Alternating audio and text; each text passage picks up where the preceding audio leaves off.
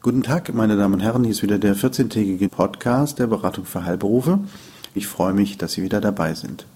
Heute bin ich bei der Kassenärztlichen Vereinigung in Brandenburg, genauer gesagt in Potsdam, die für Brandenburg verantwortlich ist, und freue mich bei Herrn Michael Stillfried Gast sein zu dürfen. Herr Stillfried ist betriebswirtschaftlicher Berater bei der Kassenärztlichen Vereinigung Brandenburg. Aber Herr Stillfried, Sie sagen vielleicht gleich noch etwas zu Ihrer Person. Ja, hallo Herr Brüne. Auch ich freue mich. Kurz zu mir, ich bin betriebswirtschaftlicher Berater im Hause der Kassenärztlichen Vereinigung Brandenburg. Betriebswirtschaftliche Beratung umfasst im weitesten Sinne alle unternehmerischen Fragen, die so rund um eine Arztpraxis entstehen. Das ist mein Aufgabengebiet. Also alle niedergelassenen oder auch niederlassungsinteressierten Ärzte dürfen mit ihren Fragestellungen zu mir kommen und da möchte ich dann auch denen immer den bestmöglichen Rat geben, ganz individuell. Das ist ein weitgehend kostenloser Service der Kassenärztlichen Vereinigung. Das ist ein kostenfreier Service für die Mitglieder oder natürlich auch für die Niederlassungsinteressierten, um wirtschaftliche Fehlentscheidungen oder auch Schieflagen letztlich zu vermeiden.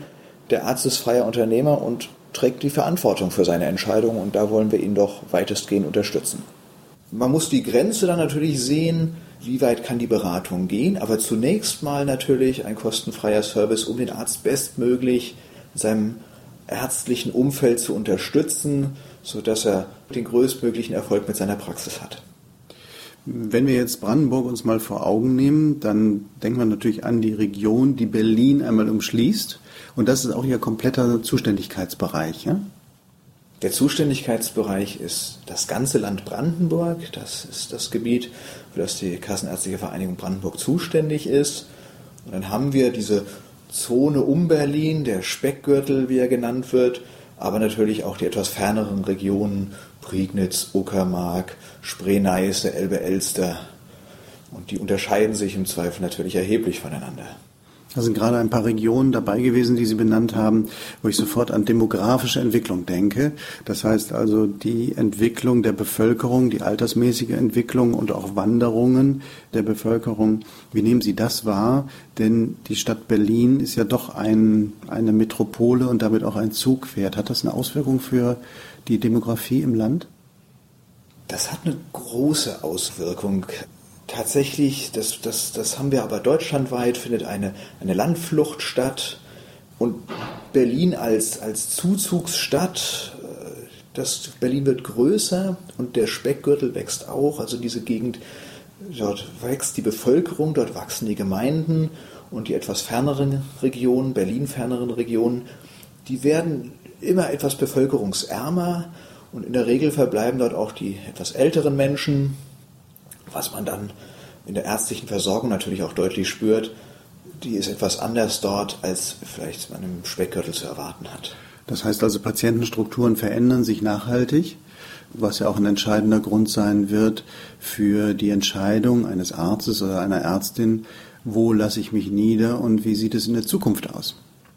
Also der Bevölkerungsrückgang wird jetzt nicht so dramatisch prognostiziert, dass man damit rechnen muss, es gibt irgendwann dort gar keinen mehr, der dort wohnen möchte. Aber Strukturen verändern sich, Ortschaften, Städte verändern sich natürlich und im, Wesentlichen verändert sich damit auch die medizinische Versorgungsnotwendigkeit.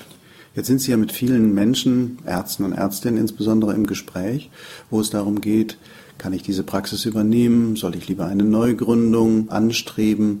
Wie sind Ihre Erfahrungen jetzt, wenn es weiter weg von Berlin ist? Gibt es da einen großen Druck, dass Menschen sagen, es ist durchaus attraktiv für mich, auch 100 Kilometer von Berlin mich selbstständig zu machen, weil ich einfach den regionalen Bezug liebe, weil ich das ländliche mag? Oder ist es schwierig?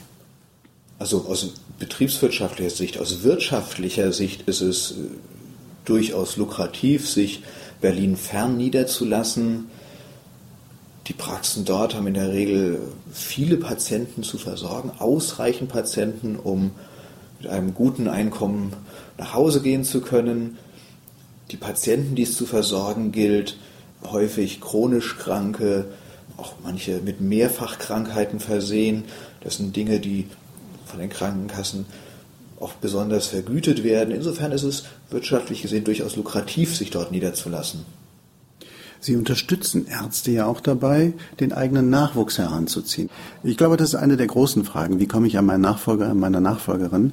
Und Sie als Kassenärztliche Vereinigung Brandenburg haben ja auch verschiedene Instrumente sich überlegt, wie Sie schon frühzeitig hier unterstützen können. Ich denke zum Beispiel jetzt an die Förderung von Ausbildungsstellen für Ärzte. Ja, wir setzen sogar noch früher an, indem wir Studenten schon eine Förderung äh, zugute kommen lassen, wenn sie ihre Blockpraktika in, in Praxen in Brandenburg ableisten oder auch das praktische Jahr zum Teil dort ableisten. Aber natürlich auch Ärzte in, in Weiterbildung zu ihrem Facharzt unterstützen wir dort. Der Service geht noch ein Stück weiter, dass wir nicht nur sagen, es gibt eine monetäre Förderung, sondern wir begleiten sie eigentlich. Wir gucken auch, welche Praxen kämen für die jeweiligen Personen in Frage, vielleicht auch schon mit den persönlichen Intentionen in späterer Zukunft, wo möchte ich eigentlich mal praktizieren, wenn ambulante Versorgung für mich ein Thema ist, dass man auch gleich äh, an der Stelle guckt, welche Praxen finden, sind dort regional eigentlich mögliche Praxen für eine Ausbildung. In unserer Beratungspraxis zeigt sich auch häufiger, dass auch ein Trend da ist zum Land, weil ich als Arzt oder als Ärztin eben dort anders wahrgenommen werde als vielleicht in einer großstädtischen Struktur. Es hat also auch Vorteile, wenn man sichtbar sein möchte. Das merkt man schon sehr deutlich. Der Arzt ist eine wahnsinnig große Vertrauensperson in den ländlichen Gegenden, genießt einen ganz hohen sozialen Status. Den hat man in städtischen Gegenden eher weniger. Die KV Brandenburg ist ja auch eine innovative KV. Das heißt, neben der nichtärztlichen Praxisassistentin haben Sie ein nicht nur einen Namen geschaffen, ich nenne ihn jetzt mal Agnes 2, sondern auch eine Struktur hinterlegt, die es, glaube ich, in dieser Form nicht ein zweites Mal gibt bisher. Was ist Agnes 2 genau, Herr Stillfried? Die Agnes 2 ist eine Fallmanagerin. Die Idee stammt von der Kassenärztlichen Vereinigung Brandenburg.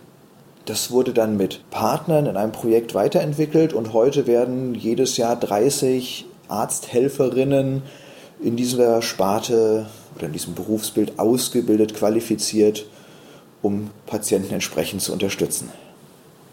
Und dann sind solche Fragen wichtig, Terminkoordination und nicht nur mit anderen Fachärzten, sondern auch was die Pflege vielleicht angeht oder Sozialstellen angeht.